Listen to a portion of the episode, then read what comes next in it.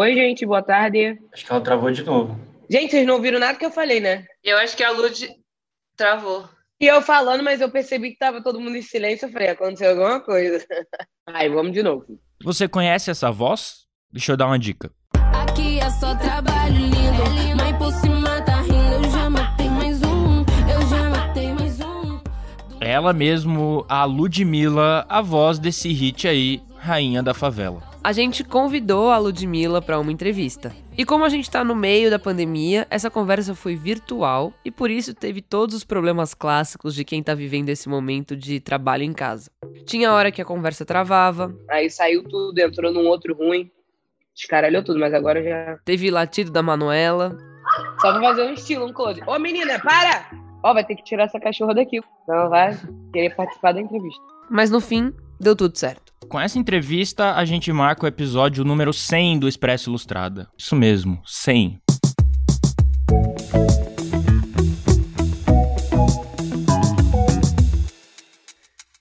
Cem episódios. Passou rápido, né? Mas a gente não tá aqui pra falar de nós mesmos. Você deve estar se perguntando o que a Ludmilla tá fazendo aqui com a gente. Vou te avisar. Primeiro porque ela tá lançando mais uma música, Gato Siamês, que é revelada com exclusividade aqui no Expresso Ilustrada. O lançamento oficial é só amanhã. A música é um R&B romântico com participação do rapper Xamã. Mas esse não é o único motivo pelo qual a gente foi atrás dela. Respeita a nossa cor. Respeita o nosso cabelo. Respeita! Essa é a Ludmilla fazendo um show no BBB no começo desse mês. Ela deu esse recado depois que o Rodolfo, um dos participantes, fez piada com o cabelo Black Power de um brother da casa, o João. O episódio gerou acusações de racismo e o Rodolfo acabou saindo da casa no paredão. Quem sai do jogo hoje é o Rodolfo. A Ludmilla era uma das pessoas protestando a favor do João nas redes sociais. Mas esse comentário pedindo respeito ao cabelo negro não era só sobre o BBB. Dias antes daquele show, a cantora tinha perdido um processo que tinha tudo a ver com o cabelo. A justiça reverteu uma sentença de indenização a Ludmilla pela Val Marchiori, acusada pela fanqueira de injúria racial. No carnaval de 2016, a cantora desfilava como rainha de bateria do Salgueiro, quando a socialite disse que o cabelo dela tava, abre aspas, parecendo um bombril. E além de racismo, a gente falou de vários outros assuntos com a ex-MC Beyoncé, a rainha da favela, como legalização da maconha, política, pagode, liberdade de expressão, e ela contou pra quem que ela tá torcendo no BBB. Eu sou a Isabela Menon, Eu sou o Lucas Breda. e esse é o Expresso Ilustrada, o podcast de cultura da Folha. A edição de som é da Laila Moalen e vamos ouvir a conversa com a Ludmilla.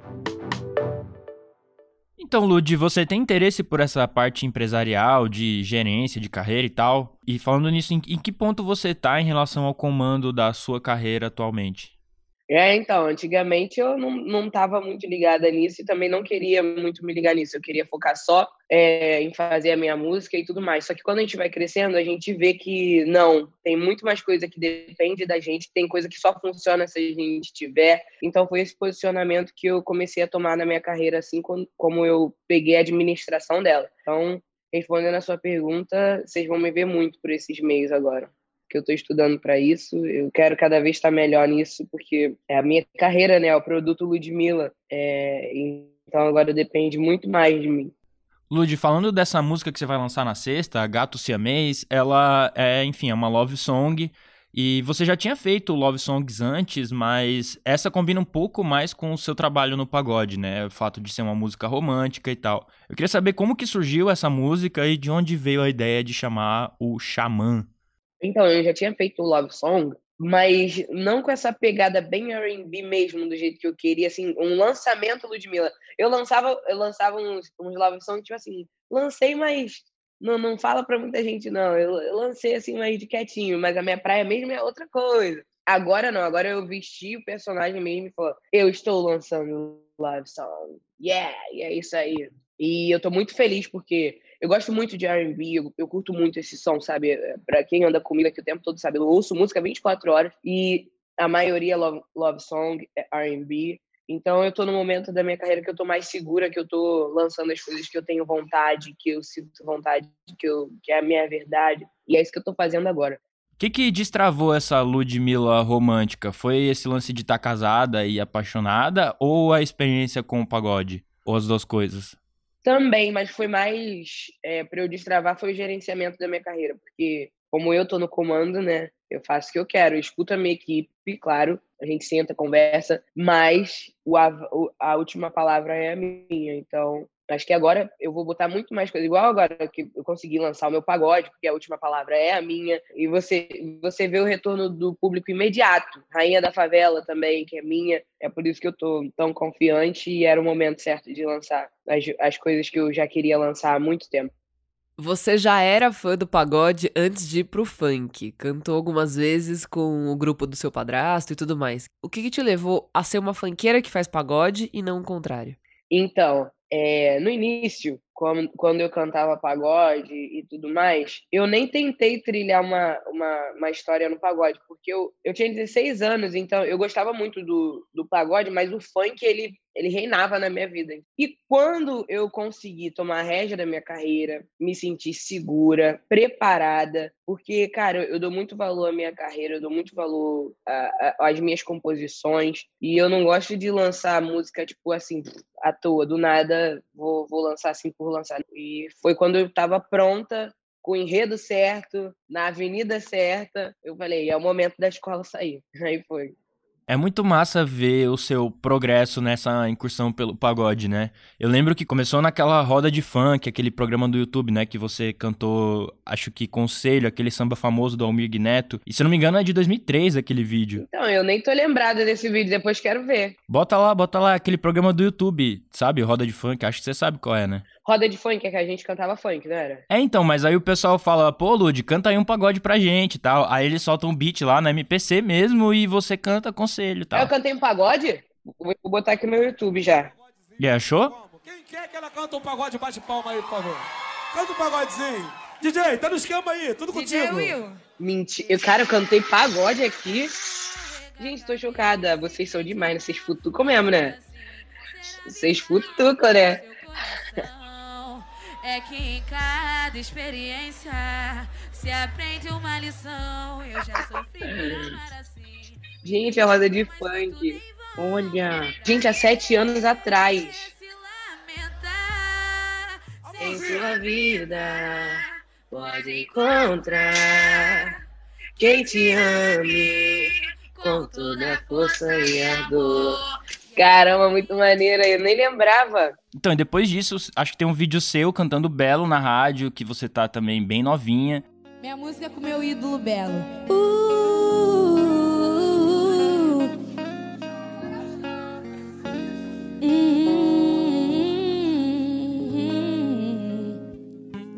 Mais uma vez você mudou e a gente não se fala mais. Maneiro, maneiro. E aí depois, aí já são aqueles vídeos com o voo pro Sereno, né? E, enfim, aqueles vídeos bombaram, mas teve uma história de que foi sua mãe que te chamou para aquele samba e tal, não foi isso? É, é isso. Esse dia não foi nada combinado, não tava. Eu tava fazendo tatuagem, e eu tava fazendo esse leão aqui do braço. Aí a minha mãe falou: Filha, tô no pagode, vem, tá muito bom, tá o fervo. Falei, você tá onde? Tô em Bangu, não nada pra fazer. Eu falei, nossa, top, tá, daqui a pouco tô aí. Cheguei com o braço todo cheio de pomada, é plástico, né? Que eu tinha acabado de fazer a tatuagem. Mas aí quando eu entrei no pagode, tirei o plástico. Tu tava lá em cima com a minha família e tal. Aí o, o Júlio, o pessoal do Roupo Sereno, Ludi, vem cantar com a gente. Falei, vambora, vamos lá. Só que eu não sabia, eles estavam gravando um DVD. Eu fui lá cantei com eles, foi super divertido, foi muito legal. Aí depois eles foram pedir autorização para botar no YouTube. Falei, claro, vamos, vambora. E, menina, estourou na internet. O vídeo viralizou. Foi assim, do nada. E a galera começou a falar, Ludmilla, a gente quer que você cante pagode. Eu falei, vocês estão unindo útil ao agradável, porque eu sempre quis cantar pagode. Faltava o aval de vocês. Então, da última vez que eu falei com você, você estava lançando o primeiro EP de pagode, né? O, o Numanice EP. E naquela época você disse que ia ser uma brincadeira, tipo um projetinho, um negócio meio, sabe, não muito importante na carreira. É um projetinho, é. Mas, ó, virou um projetão. E agora, O Numanice, a gente está vendendo é, o show do Pop, né? Que é a Ludmilla Pop, e o Numanice e tal. E, tipo, o Numanice já é mais caro que o, que o meu show Pop. E nem saiu, eu nem fiz o show ainda. Só que a gente já está cotado para os maiores festivais de pagode que tem no país.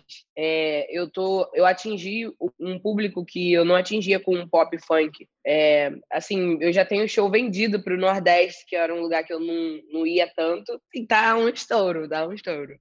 E, Lud, a gente tem visto na pandemia alguns cantores sendo presos por fazer shows ilegais. O caso do Belo deu bastante repercussão depois de um show no Complexo da Maré. Como você tem visto essa questão e você recebeu algum convite para fazer show na pandemia?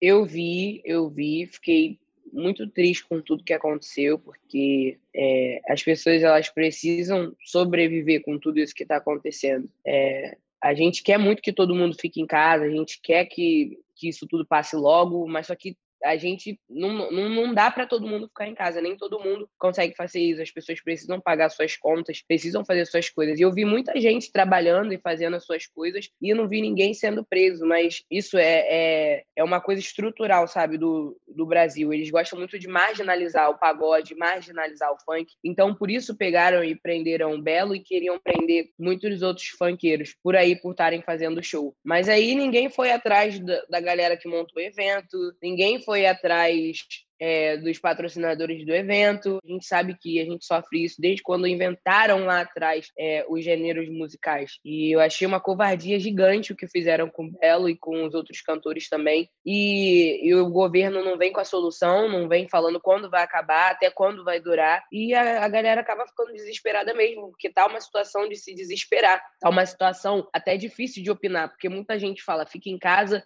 só que muita gente também não vê o lado da galera que não dá para ficar em casa, precisa pagar as contas, precisa sobreviver. Graças a Deus, eles conseguiram sair desse problema, mas assim, é um problema, sabe? Suja a nossa imagem, fica feio pra gente. Isso tudo que tentam fazer com a gente a todo custo, marginalizar o funk, o pagode. Mas a gente vai lutar, a gente não vai desistir, a gente não vai abaixar a cabeça, e a gente vai lutar contra esse preconceito, a gente vai lutar contra a pandemia e a gente vai vencer tudo isso. Não imagino que seja o caso do Belo, mas existe uma questão aí do auxílio também. Muita gente alega que para poder ficar em casa precisaria de alguma ajuda, de algum auxílio do governo, principalmente quem perdeu a renda dos shows. O que você acha disso, Lude? a gente ainda tem como se manter, né? Mas é a nossa equipe, gente, a nossa equipe, os holds, os produtores, os músicos, a família deles, e sem auxílio, sem solução, sem sem uma base, sem nada, é muito complicado mesmo. A gente precisa de aglomeração para trabalhar. E, a gente não pode fazer essa aglomeração de jeito nenhum no momento. Então tá muito difícil, quase um ano já parado, sem poder exercer a nossa profissão, sem poder fazer o que a gente gosta, sem poder trazer o sustento da nossa família, tem a demora da vacina e tá ainda lá na casa dos 60 ainda. Eu tenho 25. Olha quanto tempo vai demorar ainda isso para chegar e já passou esse tempo todo é desesperador, é desesperador. Mas você chegou de fato a receber propostas para fazer shows? Então, chegaram sim para fazer umas coisas menores, né? Porque a gente faz show para multidões, sabe? Mas apareceram alguns convites para fazer coisas menores e tal. Só que não dá, né? Infelizmente, a gente está num momento que não dá para fazer show ainda. Você falou que, independente de eles estarem certos ou errados, quem foi procurado pela polícia ou pela justiça foram funkeiros e pagodeiros, sendo que vários outros artistas também fizeram shows. Isso remete a uma discussão que vem de antes da pandemia sobre a criminalização do funk. O Renan da Penha e o Pose do Rodo chegaram a ser presos recentemente por associação para o tráfico, e as principais provas era que eles fizeram show na comunidade e em áreas controladas pelo tráfico. Como você enxergou esses casos, Lud? Então, eu acho isso extremamente, extremamente preconceituoso. Aí você vê de novo o preconceito atuando e, e, e ganhando, né? E ganhando. Por quê? O Renan da Penha, ele foi indiciado porque ele estava tocando em lugar que é dominado pelo tráfico de droga. Só que é um lugar carente. É um lugar carente. E aí você pega um DJ de rave, de eletrônico, que toca num evento fechado, mas é droga até o talo. E ninguém foi preso entendeu? E ninguém foi preso. Por quê? Porque lá tem os playboy para pagar o dinheiro, dá, dá o dinheiro de quem tem que dar para ninguém perturbar. E agora, com os pobres, com os menos favorecidos, eles já chegam na força, chegam batendo. Então, por isso que eu acho ridículo. Se é, se é a lei, se é a justiça é para todo mundo, ninguém pode tocar onde tem droga, ninguém pode tocar onde tem droga e acabou. Não vai lá prender o Renan da Penha, mas o DJ da Rave tá lá fazendo a rave dele, com a entrada 300 pau o mínimo, entendeu? Eu não tô julgando ninguém, não. Eu só tô botando na balança por que, que fazem com um e não fazem com o outro. Eu acho isso extremamente preocupante, né? Ridículo, desonesto. Não acho justo com ninguém, porque tá todo mundo lá indo atrás do seu dinheiro entendeu? A gente não tem culpa do que a galera tá fazendo no evento, a gente tá fazendo o nosso, a gente tá trabalhando, entendeu? A gente tá indo lá levar o som pra galera, levar alegria, e o que a galera tá fazendo lá, a gente não, não tem como controlar, e eu acho isso muito errado de querer jogar a culpa num artista é, sobre o que tá acontecendo. Tem que botar a culpa é, no governo, entendeu? Porque o governo é responsável pelas pessoas, e não um artista. E é isso. Você já chegou a ter algum problema com a polícia? Já, eu só tava, eu só cantei, fiz uma música chamada Verdinha. Eu fiz um pé lá no meu quintal, tô vendendo a grama da verdinha um. E veio, meu amor, o Palácio do Planalto todo atrás de mim. Querendo é, me incriminar, falando que eu era traficante, porque eu tava cantando uma música é, de alface. Falaram que eu tava fazendo apologia ao crime e tal, porque era um funk. Porque era um funk, porque eles são preconceituosos, eles gostam de ficar atrás da gente o tempo todo. Tem tanto artista da MPB, tem tanto pop que fala sobre coisas assim, diretamente, sabe? Fala, fala sobre as coisas que eles vivem, que acontecem no mundo, sobre a arte, que eu acho que não tem nada de errado nisso, que a gente é artista, a gente está aqui para falar sobre coisas reais. E eles querem travar a gente, eles querem parar a gente de qualquer jeito, só que eles não vão conseguir, porque a gente é isso, a gente está aqui na Terra para fazer a diferença, para levar entretenimento, para levantar debate, entendeu? Coisas que eles realmente têm que se preocupar, eles não se preocupam. Eu não vi até agora nenhum deputado, ninguém que estava lá me perturbando na época de Verdinha, se coçar porque a vacina está demorando, é, se coçar porque os hospitais estão tudo lotados. Eu não vi eles falando um ai Será que eles querem mesmo o bem da, da humanidade? Será que eles querem mesmo o bem do, do país ou eles querem se aparecer em cima de alguma causa? Eu acho que está mais para se aparecer assim, em cima de alguma causa, porque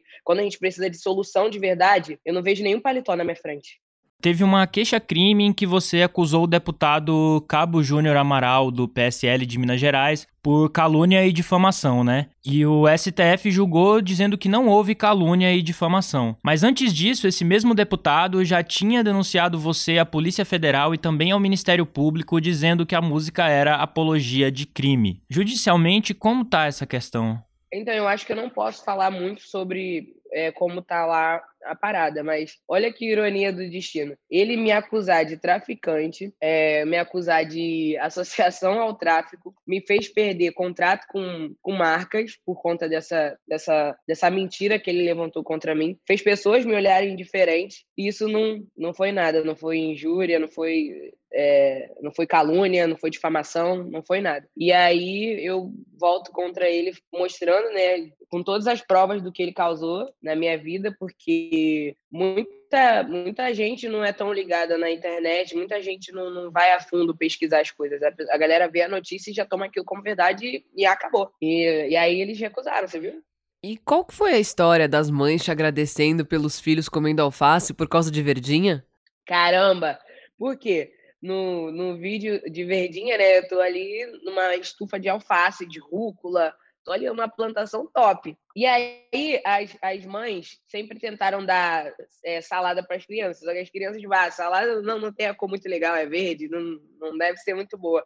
Aí elas mostraram lá a Ludmilla no clipe de verdinha, ela tá cheio de alface. A Ludmilla ama alface, olha lá, tá vendo? Ludmilla ama alface. Você tem que comer também, Ludmilla. Já que você não gosta da Ludmilla, então, Ludmilla ama alface. Aí as crianças começaram a amar alface, as mães começaram a me marcar, mandar mensagem agradecendo. Eu achei isso muito legal. Comecei a rir, compartilhei nas minhas redes sociais. Falei, é isso aí, Ludmilla é cultura. Comam alface, crianças enquanto uns chatos queriam problematizar, as mães arrumaram solução, entendeu? É isso. Depende tudo, só depende do ponto de vista de cada pessoa. Tá, mas pra gente fechar esse assunto, qual que é a sua posição em relação à legalização da maconha? Então, a minha posição, cara, eu acho que isso deve ser um assunto que tem que vir à tona para a gente discutir sobre. Pra discutir, que eu digo, é conversar, entendeu? Quebrar esse preconceito que tem em volta é, da, da, da, cannabis, o jeito que ela é, é tratada aqui no Brasil, do jeito que é trazido para o Brasil, do jeito que é proibido, é, como eles tratam a planta, deixa mofada, deixa guardada em lugar ruim, fica ruim para o consumo.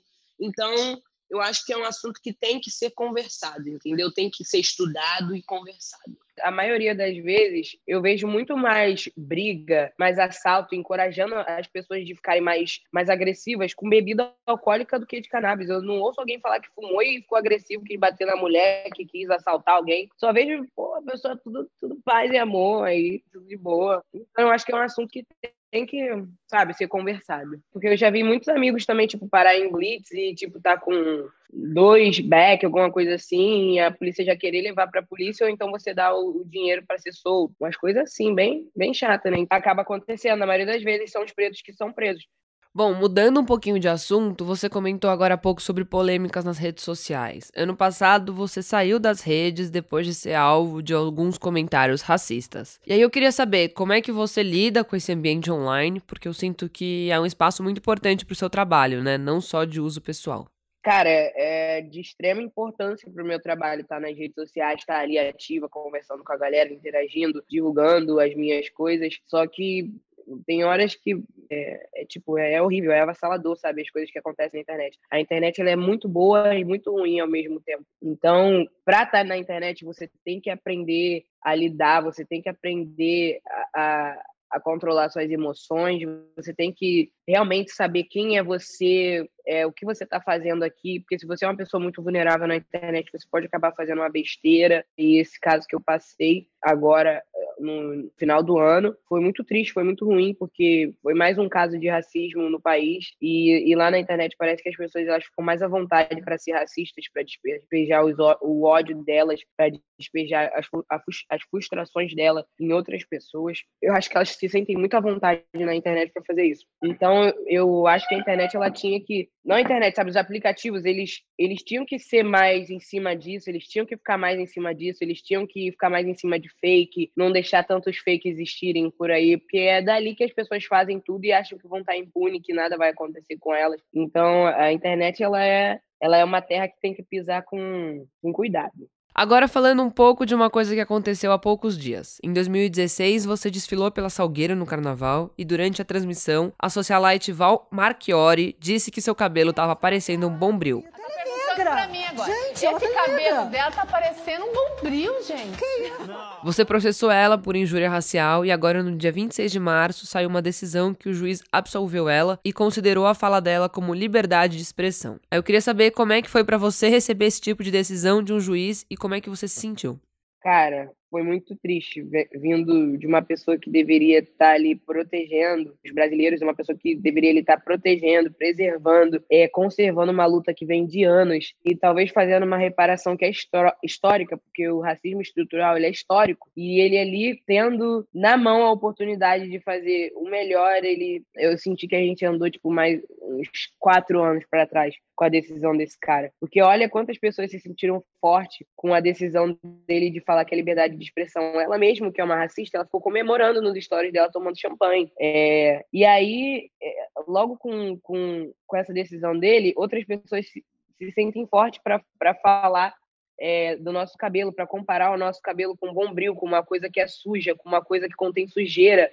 E foi por isso que muita gente perdeu emprego, perdeu oportunidade na vida. Muitos negros perderam. É isso que a galera não entende. Por pessoas acharem que o nosso cabelo, por ser crespo, ele é, ele é parecido com coisa suja, com coisa fedida, com coisa ruim. Então, isso não é, não é uma brincadeira, isso não é, isso não é uma, isso não é uma expressão, isso não é isso é, isso é, é, apertar uma ferida que vem de muitos anos, que vem de muito tempo. E, e eu, como sou uma artista que estou num momento bom em ascensão no Brasil, acontecendo isso comigo, só fica mais claro que, que o racismo ele é aí, ele existe, ele tá. Porque nem eu com a fama e com o, o poder que eu tenho, eu não me livrei do racismo, entendeu? Então você imagina o que as pessoas que não têm a visibilidade que eu tenho, entendeu? Porque eu sou uma exceção, eu não devia, eu não devia ser exceção, mas eu sou uma exceção. E aí o juiz pega e toma uma, toma uma decisão dessa perante ao Brasil, isso faz a gente sentir, isso causa dor, isso causa raiva, é, isso causa cansaço,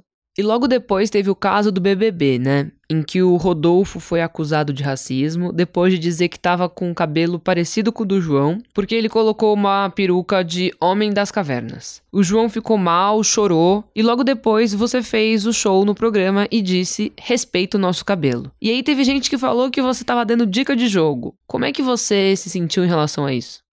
Não, eu me senti super de boa, porque eu não tava dando dica de jogo nenhum. Eu, eu tô me sentindo muito bem, em nenhum pingo de consciência pesada, porque é claro que só o João e a Camila se sentiriam representados, porque eles passaram por isso. É aí que, é aí que a gente. Tipo assim, se você não consegue entender, ai meu Deus, eu não entendo, porque uma zoação que não foi por maldade causou isso olha para as duas únicas pessoas que já passaram por isso e como eles se sentiram com uma frase que eu falei. O resto ninguém entendeu nada, ninguém sabe porque eles não passaram por isso. Eles não sofreram, entendeu? eles não viram ninguém cruzar de calçada, de calçada por causa do nosso, nosso cabelo. Eles não viram você chegar assim, você é uma professora, entendeu? Você é uma doutora, você chegar num prédio, eles te encaminharem pro elevador de serviço só por conta do seu cabelo, da sua cor. Eles não passaram por isso, então eles não, nunca vão entender o que eu tô falando. Então, só quem entendeu o que eu tava falando ali, que eu poderia. que eu, eu tava falando da Val Machiori, e naqueles momentos eles entenderam porque foram pessoas que sofreram, foram pessoas que passam por isso e passaram por isso. E aí você vê que os racistas e as pessoas que não querem entender a dor do outro, eles tentam reverter. Aí eles, ao invés de, tipo, pararem e escutarem a nossa dor, não, mas ela tava de peruca. Ah, mas ela tava estava isso, mas ela estava aquilo. Eu me tornei isso aqui por conta dessas pessoas, porque quando eu era a MC Beyoncé lá de trás, você tem alguma propaganda de mercado, alguma propaganda de, de qualquer coisa de MC Beyoncé? Você já viu? Pode pesquisar aí. Não tem, porque eu não era do padrão. Eu não era aceita. Não tem MC Beyoncé fazendo propaganda. Não tem. Não tem. Nenhuma marca queria ser representada pela MC Beyoncé. Por isso eu tive que me mutilar, eu tive que afinar meu nariz, eu tive que fazer isso. Eu queria ser aceita. É, é isso que a maioria dos, dos, dos negros, a gente tentava ser aceito pelas pessoas, entendeu? A gente queria só que a, o pagode, ele já estava aqui dentro. O funk, ele já estava aqui dentro. A essência estava aqui dentro, mas a capa, a capa não agradava o povo. Então, por isso eu não era aceita. Então, eu tive que arrumar um jeito de ser aceita e que eu quero que as pessoas que vierem agora, que nascerem agora, tipo, os meus filhos, meus netos, eles não tenham que fazer isso. Eles não tenham que alisar o cabelo deles, que ficar com ferida na cabeça para agradar ninguém. Que eles possam usar lace, que eles possam usar mega hair, que eles, porque eles querem e não porque eles precisam, entendeu? Para ser aceito. É, é essa é a luta. A Lud falou aqui sobre a operação no nariz que ela fez por não se sentir bonita, não se sentir aceita na sociedade e depois da entrevista ela mandou um áudio explicando um pouco melhor essa resposta pra gente. Eu não posso ser hipócrita de falar que depois de eu ter feito as cirurgias eu não gostei, porque eu continuei fazendo, eu acabei gostando, mas as primeiras foram por pura pressão, entendeu? Foi por pura, foi por pura pressão.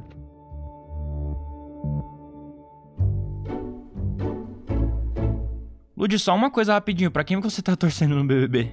Eu tô torcendo pra Camila, pra Juliette, é, pro João. Deixa eu ver se tem mais alguém que eu gosto. Tá bom já, vai. Três já é um pod inteiro. Ah, e o Gil também, eu gosto do Gil também.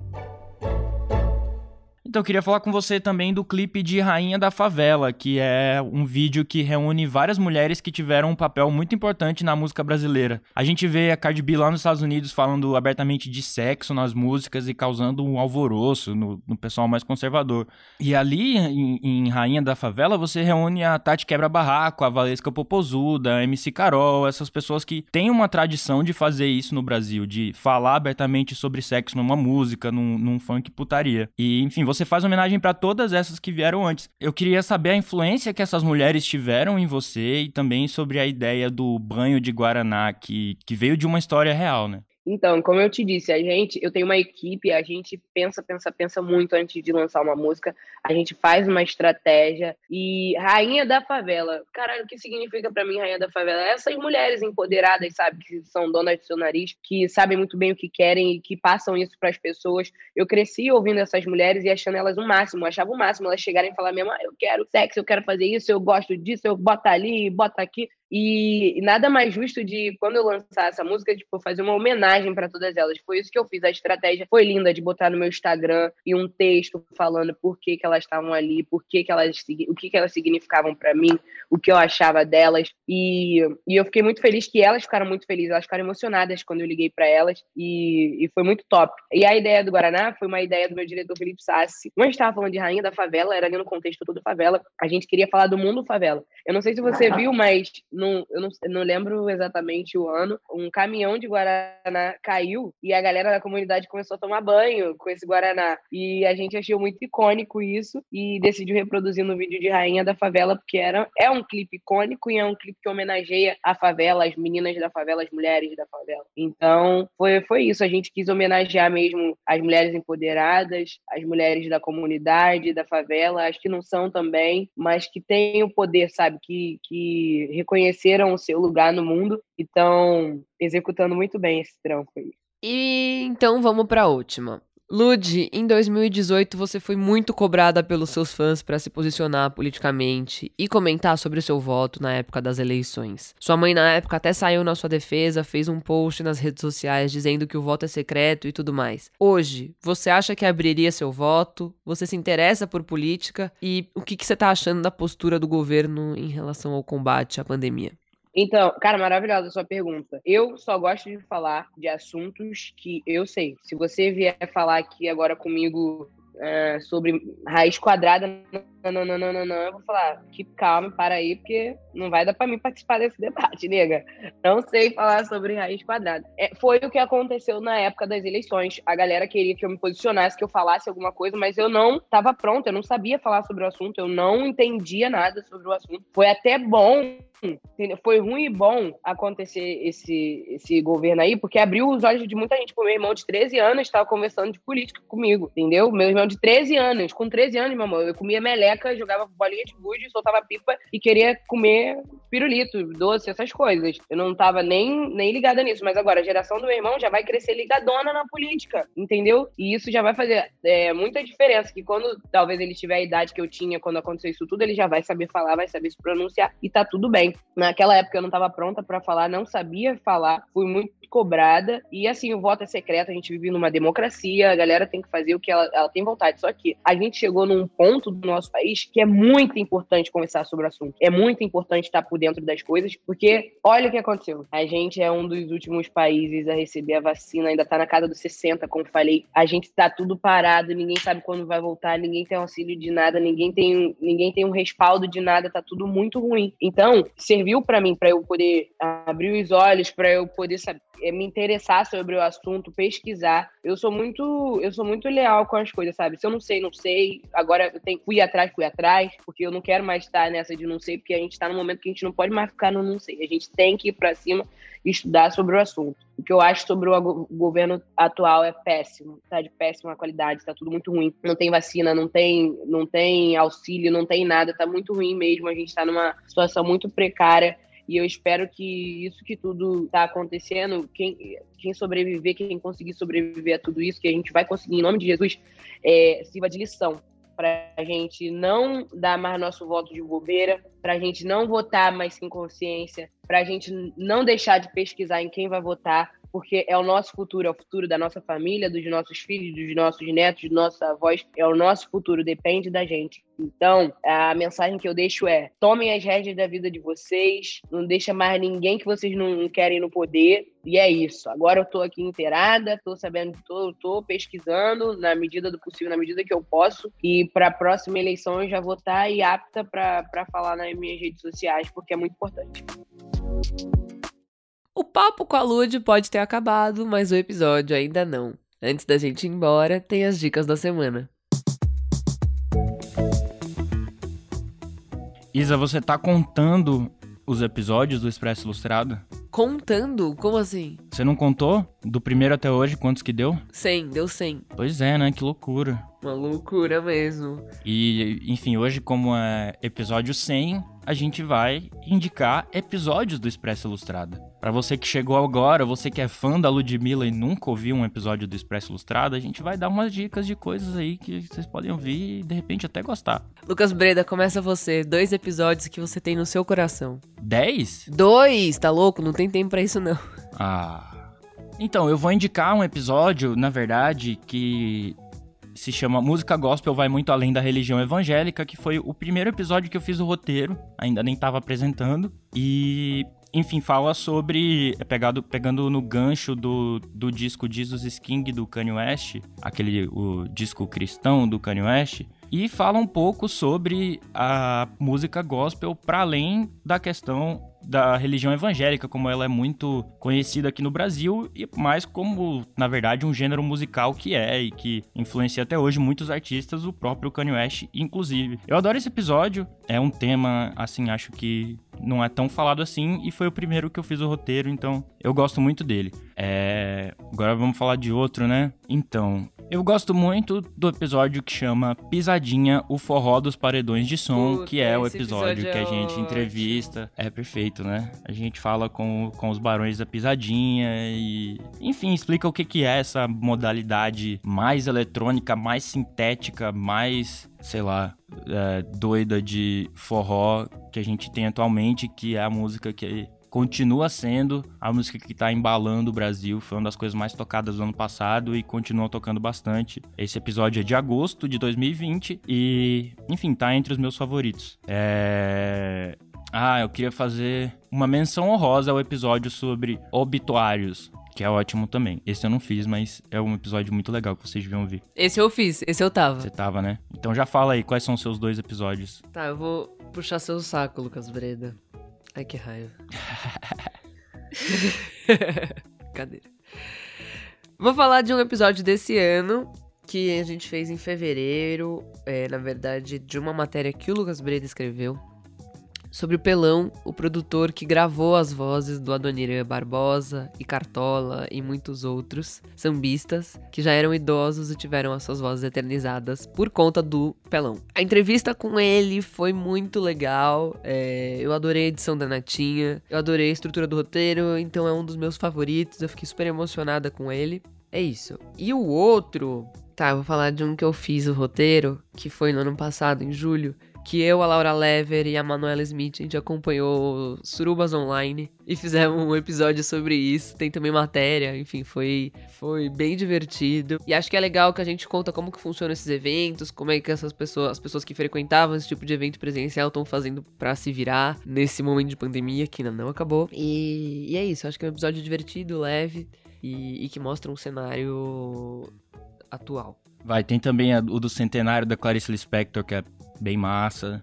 Tem o, do, o da Britney Spears, o do... Ah, eu adoro o do MF Doom. Obviamente, eu, eu gosto muito dele, mas o episódio que fala sobre ele também, eu gosto muito, é desse ano também. Não, que eu acho que um episódio que, que quem ouviu gostou muito e que ficou emocionado foi o do Cazuza, que foi a sua estreia no, no Expresso Verdade. é, como apresentador. E é um episódio lindo, lindo, lindo, lindo. Quem quiser pode reouvir que, que não vai se arrepender. O que mais? Tem o do Gerson King Combo, que eu adoro também, fala sobre a música soul brasileira. Tem aquele que a gente fez sobre o Bomba Pet, 171, aquela parada de brasileiros fazendo, tipo, mexendo nos games pra poder fazer, dar a cara brasileira pros jogos e tal. Uhum. Antropofagia gamer, né? Isto, isto. Teve o da, de Black King, Afrofuturismo, o que mais, Isa? Chega, né? Chega. Chega. Chega. Já deu. Bom, então acho que é isso. É... Tô muito feliz com o centésimo episódio, que veio mais 100. Lucas Breda, muito obrigada por topar ser meu companheiro neste podcast louco. Eu que te agradeço, minha amiga. É uma lembrança também e um agradecimento a quem passou pela edição do programa, que já teve o Renan Suquevicius, craque da edição de som. A nossa Natália Silva, DJ Natinha, que vocês conhecem. Inclusive, a gente podia ter indicado o episódio que tem a vinheta da Natinha, que eu já não lembro mais qual é, porque certamente foi um dos momentos mais marcantes do programa. E a Laila Moalen, que tá editando o programa de hoje. Maravilhosa Laila também. Um beijo a todos os editores. Esse foi O Expresso Ilustrado, podcast de cultura da Folha, que vai ao ar todas as quintas às quatro da tarde e chegou ao centésimo episódio. Você é quem? Eu sou a Isabela Menon. Eu sou o Lucas Breda, a edição do programa é da Laila Moalen. Amanhã a Ludmilla lança Gato Siamês com participação do Xamã. Muito obrigado a todo mundo que ouviu. Até semana que vem. Tchau.